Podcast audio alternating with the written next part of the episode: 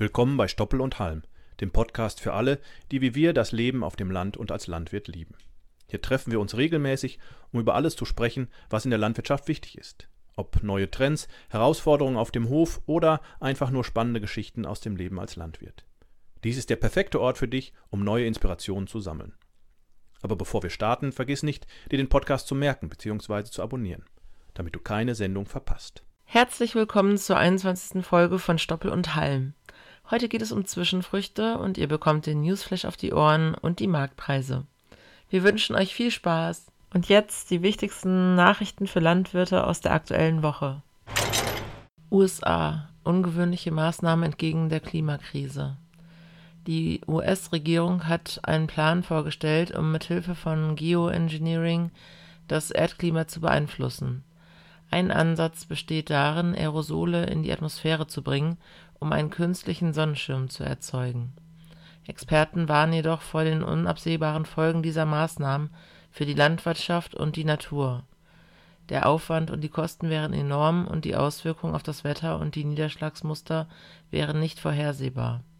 Es werden auch andere kuriose Ideen diskutiert, wie das Aufhellen von Wolken oder der Einsatz von riesigen Sonnensegeln im All. Die Auswirkungen auf die Natur und die Landwirtschaft sind schwer abzuschätzen. Stattdessen wird betont, dass es sinnvoller und kostengünstiger wäre, den CO2-Ausstoß zu reduzieren, natürliche Kohlenstoffsenken zu erhalten und auf eine nachhaltige Landnutzung zu setzen, um CO2 aus der Atmosphäre zu entfernen. Dürreversicherung. Aufgrund der regionalen Trockenheit in Teilen Deutschlands, insbesondere in Bayern, könnten Landwirte in diesem Jahr erstmals von einer staatlich geförderten Dürreversicherung profitieren. Andere Bundesländer ziehen möglicherweise nach. Obwohl es im Frühjahr ausreichend Niederschläge gab, kämpfen Landwirte immer noch mit massiven Trockenschäden, die sich negativ auf ihre Ernten auswirken. Die genauen Auszahlungen im Rahmen der Dürreversicherung sind noch nicht bekannt, da die Haftungszeiträume noch nicht abgeschlossen sind.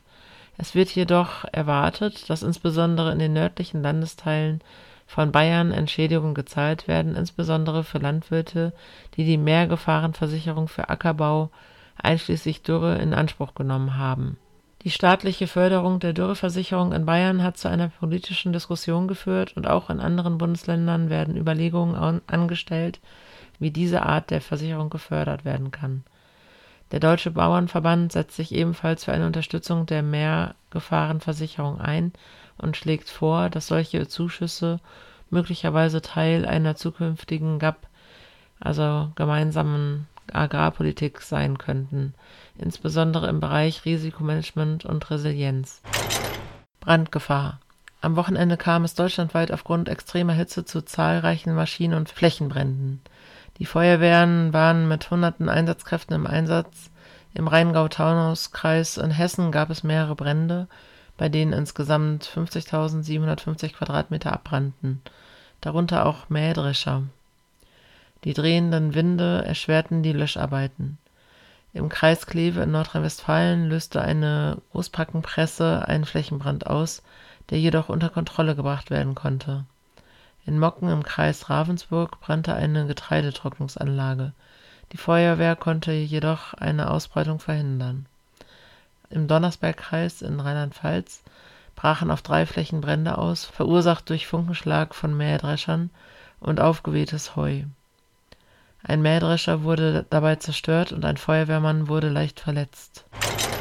Klimawandel in Hessen die diesjährige Getreideernte in Hessen wird voraussichtlich große regionale Unterschiede aufweisen. Die Landwirte haben mit den Auswirkungen des Klimawandels zu kämpfen, insbesondere mit zunehmenden Extremwetterereignissen. Die Ernte begann etwa zwei Wochen später als im Vorjahr und die Niederschlagsverteilung führte zu einer unterschiedlichen Reifung der Bestände in verschiedenen Regionen die Ertragsmeldungen variieren deutlich von unterdurchschnittlichen bis überdurchschnittlichen Erträgen. Insbesondere bei der Winterweizenernte könnte es aufgrund des trockenen Junis erhebliche Ertragseinbußen geben. Landwirte spüren die Auswirkungen des Klimawandels unmittelbar und sehen in züchterischen Innovationen und der Digitalisierung Potenzial, um die Herausforderungen besser zu bewältigen die Landwirtschaft ist ein wichtiger Teil der Lösung und die Politik sollte auf Kooperation mit der Landwirtschaft setzen. Die hessischen Landwirte unterstützen die Ausweitung von Agrar-, Umwelt- und Landschaftspflegemaßnahmen und betonen die Bedeutung von freiwilligen Maßnahmen für den Umwelt- und Klimaschutz, jedoch ohne eine einseitige Bevorzugung ökologisch wirtschaftender Betriebe.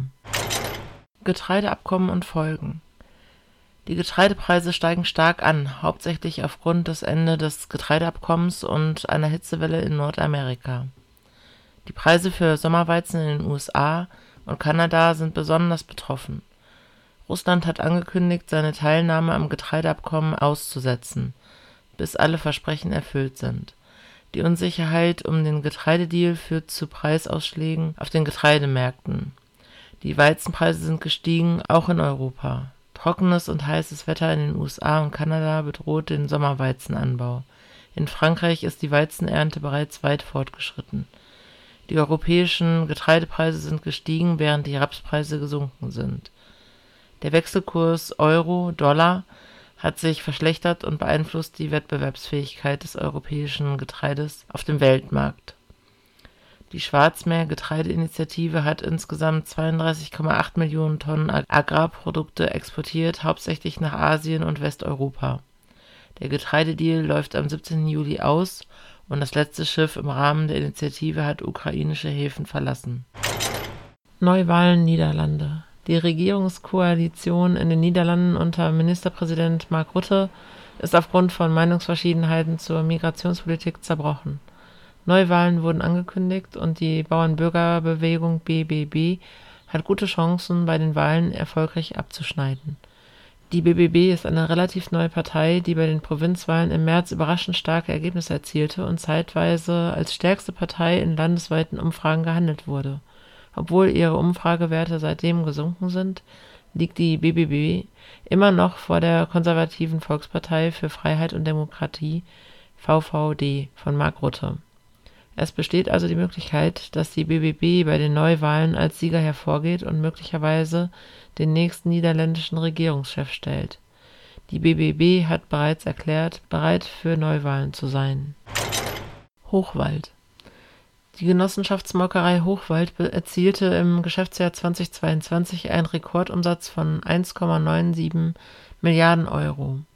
Obwohl der ausgezahlte Milchpreis von 53,1 Cent pro Kilogramm hoch war, lag er 0,1 Cent unter dem Bundesdurchschnitt die Geschäftsführung ist mit dem Milchjahr zufrieden, da vor allem in der ersten Jahreshälfte die Marktentwicklung vorteilhaft für Produkte wie Pulver oder Butter war. Für das Jahr 2023 prognostiziert Hochwald, dass der Preis für Haarmilch unter 1 Euro bleibt und dadurch den Konsum ankurbelt. Hochwald hat außerdem die Marke Tuffy von der Molkerei Müller übernommen und bietet nun auch Milchalternativprodukte auf Haferbasis unter der Marke Bärenmarke an. Die Molkerei wird künftig Milch aus den Haltungsformen 1 und 3 verarbeiten, wobei die Annahme von Milch aus Haltungsform 2 gegen einen Aufschlag von 1,2 Cent pro Kilogramm bei den Erzeugern nicht beliebt war. Fachkräftemangel in der Landwirtschaft. Die Landwirtschaftskammer Niedersachsen LWK hat ein Thesenpapier erstellt, um auf den Fachkräftemangel in der Landwirtschaft aufmerksam zu machen. Die sechs Thesen betonen die zunehmende Bedeutung qualifizierter und motivierter Arbeitskräfte, wettbewerbsfähige Löhne, gute Arbeitsbedingungen, flexible Arbeitszeiten, die Förderung von langfristigen Arbeitsverhältnissen sowie die Notwendigkeit lebenslangen Lernens. Die LWK ist besorgt über die Wettbewerbsfähigkeit der Landwirtschaft im Vergleich zu anderen Branchen und fordert politische Rahmenbedingungen, die nachhaltige Wertschöpfung im ländlichen Raum ermöglichen die Landwirtschaft hat den Vorteil, dass Arbeitgeber und Arbeitnehmer schnell in direkte Gespräche eintreten können, um Lösungen für ihre individuellen Bedürfnisse zu finden. Die grüne Branche sollte sich rechtzeitig auf den Wandel der Arbeitswelt einstellen, da in Zukunft vermehrt Wechseloptionen bestehen werden. Vernessen in MacPom Mecklenburg-Vorpommern plant eine Fläche von etwa 300.000 Hektar Grünland jährlich zu vernässen, um bis 2040 klimaneutral zu werden. Diese Maßnahme soll dazu dienen, Treibhausgasemissionen zu senken und den Klimawandel abzumildern. Das Landwirtschaftsministerium von Schwerin gibt an, dass die früher trockengelegten Moore die größte Einzelquelle für Treibhausgasemissionen sind. Die Umwandlung dieser Flächen wird jedoch von der CDU kritisiert, da sie negative Auswirkungen auf die landwirtschaftliche Nutzung und die betroffenen Gemeinden haben könnte. Die CDU empfiehlt einen Moorfrieden nach dem Vorbild Brandenburgs, der auf die Sicherung bestehender Feuchtgebiete setzt und weiterhin landwirtschaftliche Nutzung ermöglicht. Selbstfahrende Rundballenpresse am Hang. Ein Video im Netz zeigt eine neue selbstfahrende Rundballenpresse im Einsatz am Hang. Das Landtechnikunternehmen Lisibach Maschinenbau AG aus der Schweiz hat die leistungsstarke, wendige und kompakte Maschine entwickelt. Dank ihres permanenten Allradantriebs und niedrigem Schwerpunkt ist sie für schwieriges und steiles Gelände geeignet. Ein Drehgelenk zwischen Presse und Vorderwagen macht die Maschine extrem wendig und ideal für kleine Parzellen. Die kompakte Bauart schont den Boden und sorgt für optimale Bodenanpassung. Die Kabine ist klimatisiert und die Bedienung der Ballenpresse erfolgt über einen Joystick, um den Fahrkomfort zu gewährleisten und um Ermüdungen des Fahrers vorzubeugen. Die neue Rundballenpresse erleichtert das Ballenpressen im schwierigen Gelände und verspricht eine einfachere und sicherere Durchführung. Im nordrhein-westfälischen Büren rollte ein Rundballen einen Hügel hinunter und kollidierte mit einem fahrenden Auto. Glücklicherweise wurde bei diesem ungewöhnlichen Verkehrsunfall am Sonntag niemand verletzt. Es entstand jedoch erheblicher Sachschaden in Höhe von mehreren tausend Euro. Ein Landwirt lud mit einem Frontlader Heurundballen auf. Einer der Ballen, der zwischen 250 und 300 Kilogramm wog, rutschte von der Gabel des Laders und rollte eine abschüssige Wiese hinunter. Der schwere Rundballen gewann immer mehr an Fahrt. Er durchbrach dichtes Gebüsch und rollte weiter etwa 300 Meter bergab auf eine Straße, wo er mit einem Auto kollidierte. Durch den Aufprall wurde die rechte Seite des Autos beschädigt. Glücklicherweise kam der Fahrer nur mit einem Schrecken davon. Milchprodukte aus Neuseeland Die Exporte von Milchprodukten aus Neuseeland sind im Jahr 2023 stark angestiegen, insbesondere aufgrund der gestiegenen Nachfrage aus China. Die Ausfuhren von Milchpulver, insbesondere Vollmilchpulver, übertrafen die Mengen des Vorjahreszeitraums deutlich. Im Zeitraum von Januar bis Mai lagen die Exporte von Vollmilchpulver um etwa 50 Prozent über dem Vorjahr, während die Exporte von Magermilchpulver um knapp 49 Prozent gestiegen sind. Auch die Exporte von Käse und Butter verzeichneten ein Wachstum aufgrund erhöhter Lieferungen nach China und Australien. Weitere Zuwächse wurden bei Butteröl, Kondensmilch, Sahne, Babynahrung und Molkenpulver verzeichnet, während die Ausfuhren von Fat-Filled Milk, Powder und Flüssigmilch das Niveau von 2022 nicht erreichten. Sperrmüll. Unbekannte haben auf einem Acker in Pockenhagen bei Hannover illegal Sperrmüll abgeladen, indem sie mit einem geländegängigen Transporter durch ein Getreidefeld gefahren sind. Der Sperrmüll umfasste Kühlgeräte, Haushaltsmüll und Spielsachen. Die Polizei sucht nach Hinweisen zu den Tätern und dem Transporter. Zeugen werden gebeten, sich bei der Polizei Rehren zu melden. Der Verband der Jagdgenossenschaften und Eigenjagden in Westfalen-Lippe (VJE) kritisiert das Positionspapier des Deutschen Forstwirtschaftsrates (DFWR).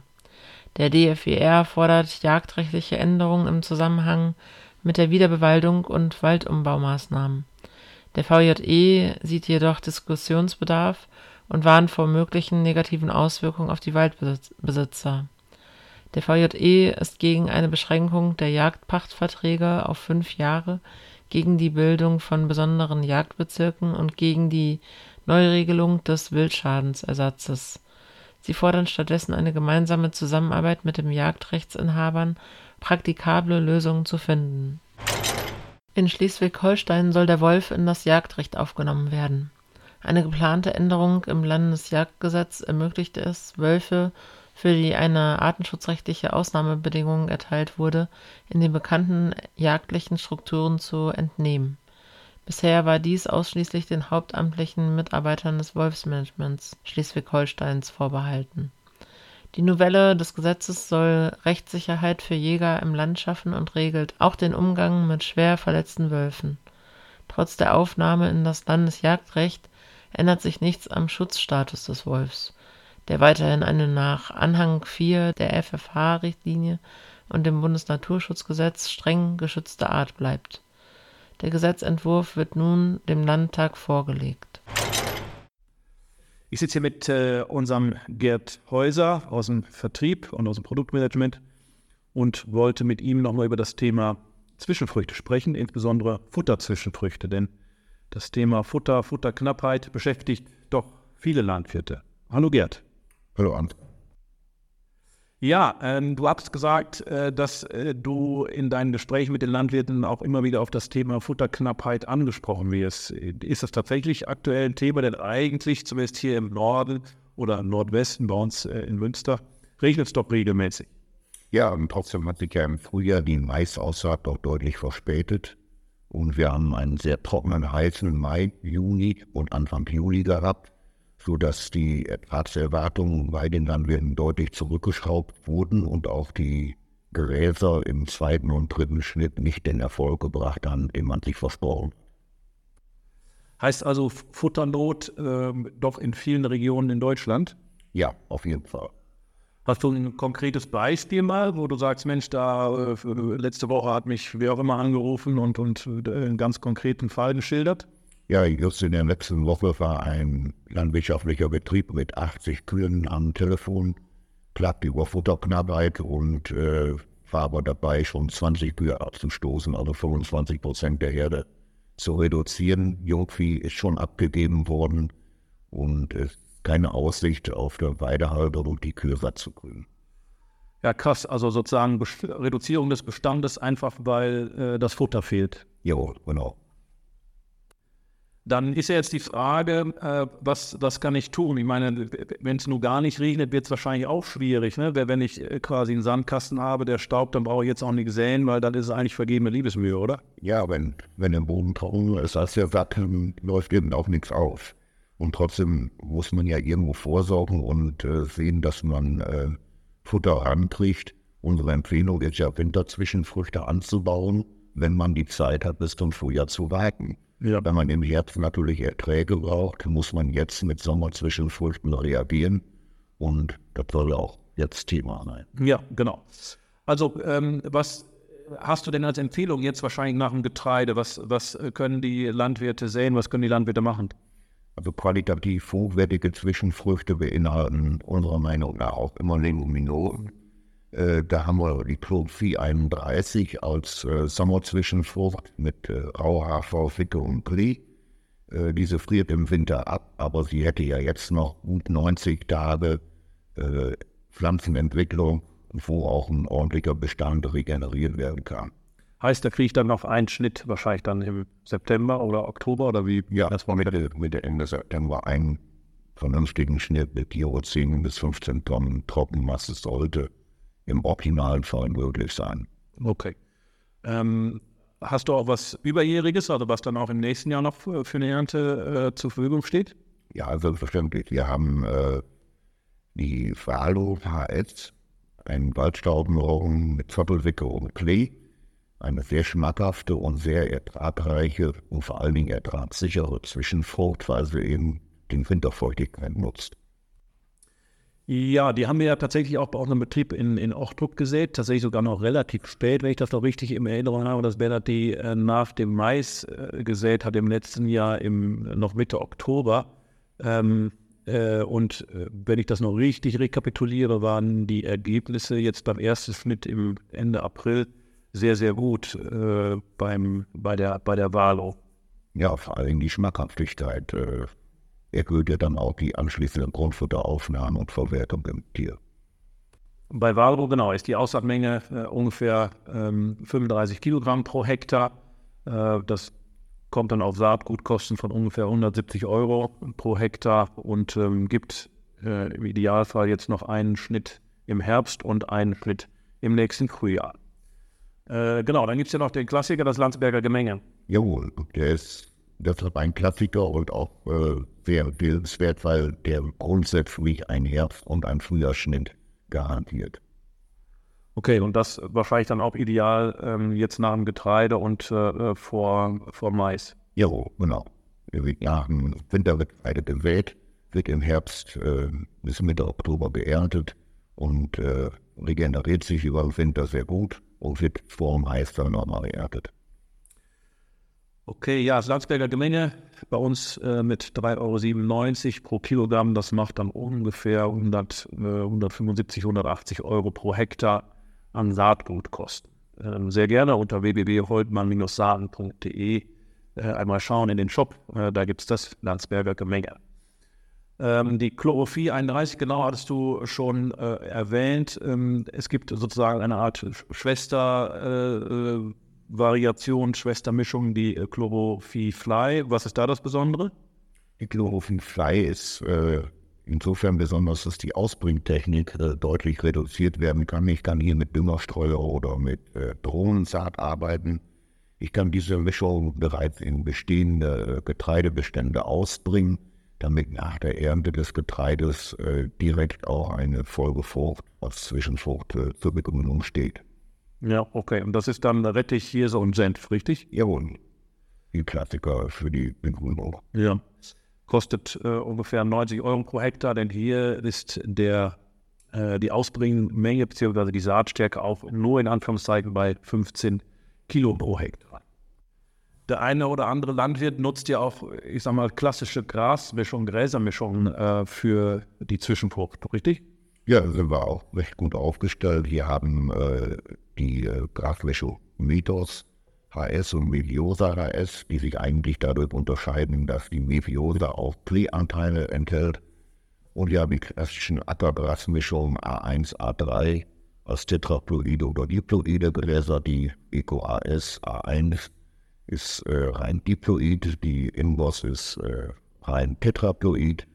Tetraploid sagt man ja, die haben die bessere Verdaulichkeit. Man kann diese beiden äh, Produkte auch mischen, äh, sodass man eigentlich betriebsindividuell die Ansprüche auch bedienen kann. Und wenn ich jetzt Gras sehe, mal davon ausgehe, dass es dann hoffentlich auch regnet und, und ähm, es äh, äh, quasi auch aufgeht, ähm, Kriege ich da noch einen Schnitt oder zwei vielleicht sogar in diesem Jahr oder wie sieht das dann aus? Ja, wenn es bitte optimal ist, kriegt man natürlich äh, noch einen Schnitt oder vielleicht sogar zwei. Äh, die Ackergräser haben insgesamt abgenommen, weil die Sommer zu trocken geworden sind. Deshalb suchen viele Landwirte nach neuen Möglichkeiten, die einfach trockentoleranter sind als zweite Gräser. Okay. Gut, das also der Überblick über unsere Futterzwischenfrüchte. Äh, bei Fragen immer gerne anrufen oder e-mailen ähm, oder auch äh, in den Shop schauen auf www.holtmann-saaten.de. Vielen Dank. Danke, Gerd. Danke auch. So, nach einer dreiwöchigen Pause wieder das Markttelegramm. Diesmal für die Kalenderwoche 29. Die Ferkelpreise in dieser Woche sind äh, recht hoch mit 93 Euro, beziehungsweise AOF-Notierung 95 Euro. Das ist zwar zur Vorwoche eine Veränderung, die nahezu null ist, aber äh, in der langen Reihe sieht man dann doch einen steigenden Preis. Bei den Schweinenpreisen liegt es äh, so, dass die Schlachtschweine bei 2,50 Euro liegen und laut ISN-Notierung sogar bei 2,62 Euro.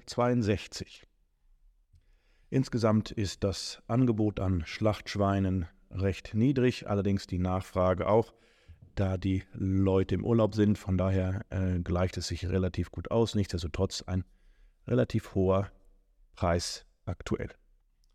Beim Großvieh sieht es so aus, dass die Jungbohlen R3 Fleckvieh 4,40 Euro pro Kilo kosten und R3 Schwarzbund 4,35 Euro.